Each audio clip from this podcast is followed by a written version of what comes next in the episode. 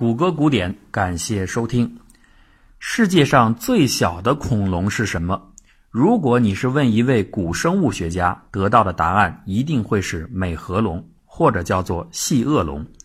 它从头至尾的体长不足一米，故此跟一只火鸡的体积差不多。著名的中华龙鸟化石就被少数生物学家认为是美颌龙的祖先。但是有一位奇葩的日本生物科学家不同意这种看法，他声称找到了一些比美颌龙要小得多的，而且不可思议的恐龙的痕迹，它们的大小甚至不足一毫米。你没有听错啊，真的是不足一毫米。这位牛人就是日本名古屋冈村化石实验室的冈村长之助，而他发现的恐龙就叫做迷你恐龙。实际上，这位民间科学家发现的迷你生物并不止恐龙一种，马、鸡、鸭子，包括一千多种已经灭绝的动物，甚至连从未有人见过的龙，都在他的发现清单之中。最令人震惊的是，在他的报告里，居然说找到了蚂蚁一般大小的迷你人。这种迷你人生活在可以改造为住宅的洞穴里。或者住在一些由方解石以及类似的东西造成的房屋里，他们有自己的文字，还掌握烘烤方解石、生产水泥和制造陶瓷的工艺。听到这里啊，如果你简单的认定这位冈村先生一定是一位不靠谱的民科，那就错了。在他的早年间，他的确是一位标准的古生物学者，当然了，也是一位默默无闻的古生物学者。他专门研究一些在大众看来可能是极其无聊的奥陶纪到第三纪之间的无脊椎动物和海藻的样本化石，并且发表了一系列业外人士完全不会感兴趣的技术报告。不过，到了他七十岁的时候，情况发生改变了。一九八三年，冈村化石实验室原始报告第八册的出版，让他一下子天下闻名。在这份材料中，冈村发布了一项惊世骇俗的所谓研究成果，他在日本北上山脉滞留纪的岩石标本中找到了一只被活埋的鸭子化石。这只面对死亡的鸭子呈现出一种恐惧和痉挛的状态，而最令人震惊的是，它的体积只有九点二毫米。换句话说，这只鸭子只有一个硬币那么大。这个发现引起了舆论的广泛关注，当然，更多的是出现在新闻板块，而不是科学板块。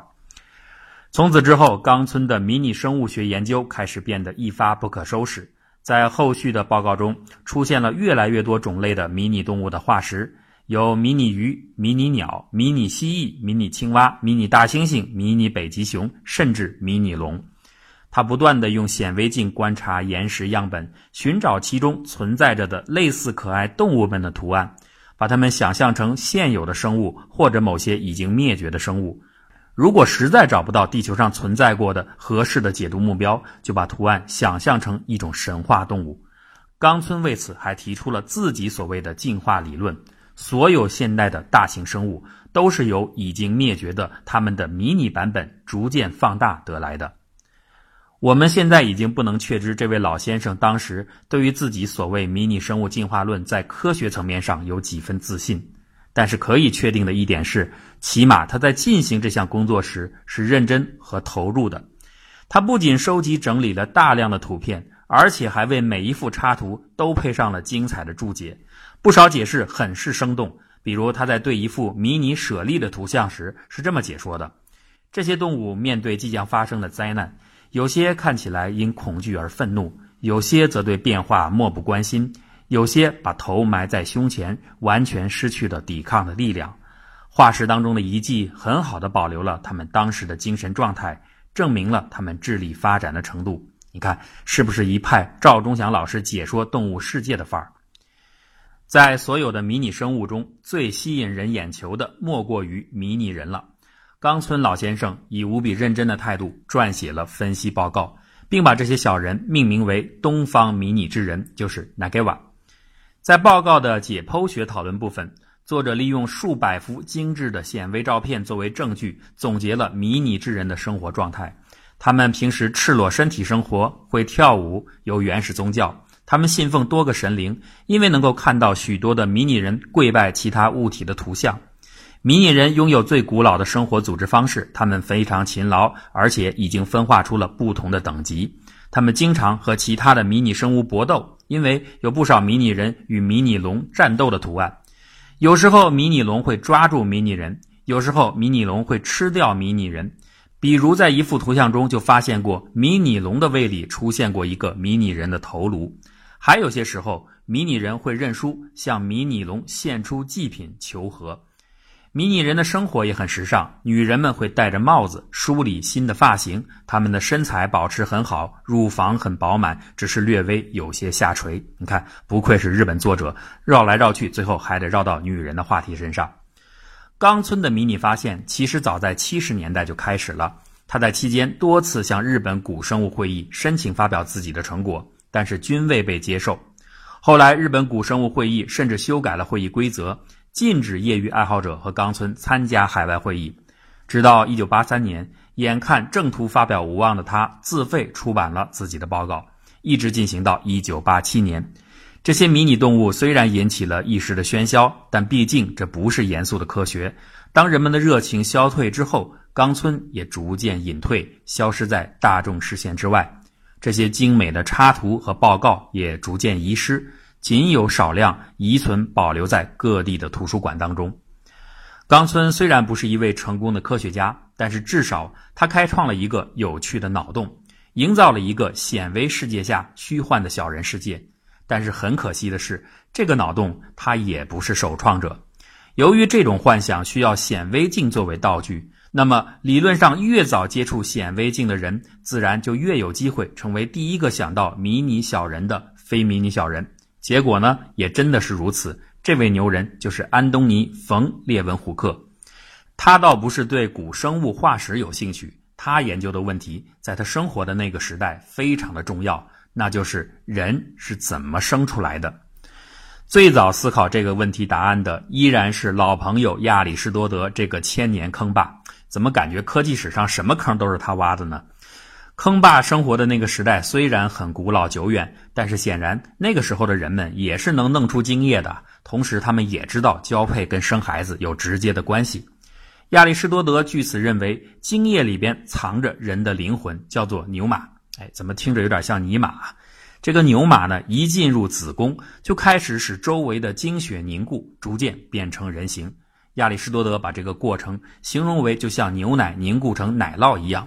其实用中国人更熟悉的一个案例来说，就是卤水点豆腐。可能坑爸觉得，要是就这么解释太简单了，根本就发不了论文。所以呢，他又煞有介事地补充了一些细节，说灵魂呢有三种，牛马产生肉体的时候分三个程序，把这三种灵魂注入到身体中。七天以内注入的叫做素魂，这个时候你只相当于植物；四十天的时候注入的叫绝魂，这个时候你是一种动物。再经过不定期的一段时间，你会被注入智魂，这个时候你才是人物。这套灵魂学说很神秘，也很符合人的想象，也跟宗教吻合，所以一直延续到两千多年后，直到十七世纪，英国医生威廉哈维通过解剖学的研究，慢慢摧毁了坑爸的学说。他在解剖一头刚刚怀孕的母鹿的时候，本来呢，他希望发现亚里士多德所说的凝结的血块。结果却发现了具备小鹿雏形的胚胎，显然生育和这个胚胎有直接的关系。不过这个时候，哈维犯了一个认识错误，他把胚胎错误地定义为卵。但毕竟这项研究让人们开始知道，卵子在生殖过程中占有主要的地位，生命由卵子而来，这就是卵源论学说。那精液呢？精液现在看来是不需要的啦，是多余的啦。所以哈维说，精液其实不过就是一种传染病毒一样的东西。但是哈维发现的卵虽然具备了完整的肉体，那灵魂到底是怎么进入肉体的呢？依然回答不了。哈维也只能这样说：这是神的安排。显然，这样的解答不能满足人们的好奇心，而哈维没能找到在今天的人们看来非常简单的答案的原因，也是很清楚的，就是他看不见微观世界。于是，一六七五年，善于制造显微镜的列文虎克成为了这个发现接力的下一棒。很多人都说列文虎克发明了显微镜，这是一种讹传。这位原本给裁缝当会计的年轻人，的确是喜欢磨制镜片后来呢，他竟然因为这方面出色的才能，成为了皇家学会指定的晶片供应商。难怪后人会说，不想当裁缝的会计，绝不是一个好的显微镜制造商。实际上，列文虎克的主要贡献是改进了显微镜，并用它做出了惊人的发现。列文虎克第一次观察的目标是自己后院收集的一滴雨水，这是人类首次看到神奇的微生物世界。它的冲击力就如同今天报道我们发现了外星生物一样，显微镜下成千上万的肉眼看不到的小生命在鲜活的存在着、运动着。列文虎克形容它们的身影美丽动人。那之后，很自然的，列文虎克开始观察其他的目标。他看过牙齿内的污垢，看过唾液。后来，皇家学会有人提出，希望请他帮忙看看精液到底内部是什么样子的。结果，列文虎克拒绝了，因为作为一名虔诚的教徒，他不想为了获取一点液体而去撸管。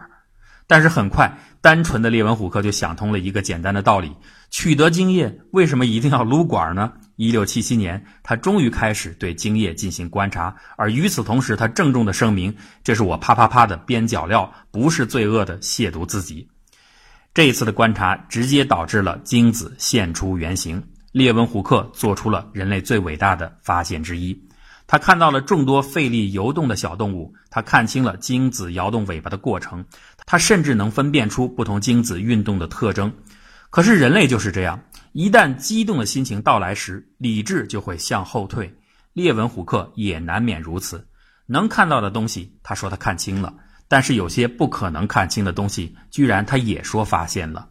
他宣称自己看到了精子内部的血管。并且认为这就是未来人体的雏形，这个发现实在太轰动了，人们丝毫不怀疑就接受了这个事实，因为这个发现和此前许多人对于生命产生的设想是完全一致的。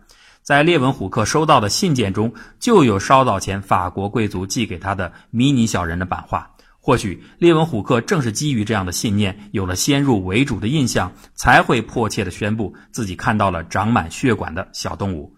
列文虎克后来还专门制作了一把专用刷子，试图剥开精子的外壳，找到里边的小人当然了，他失败了。不过，人们已经开始越来越相信精子小人儿就是生命的由来，这就是著名的精元论。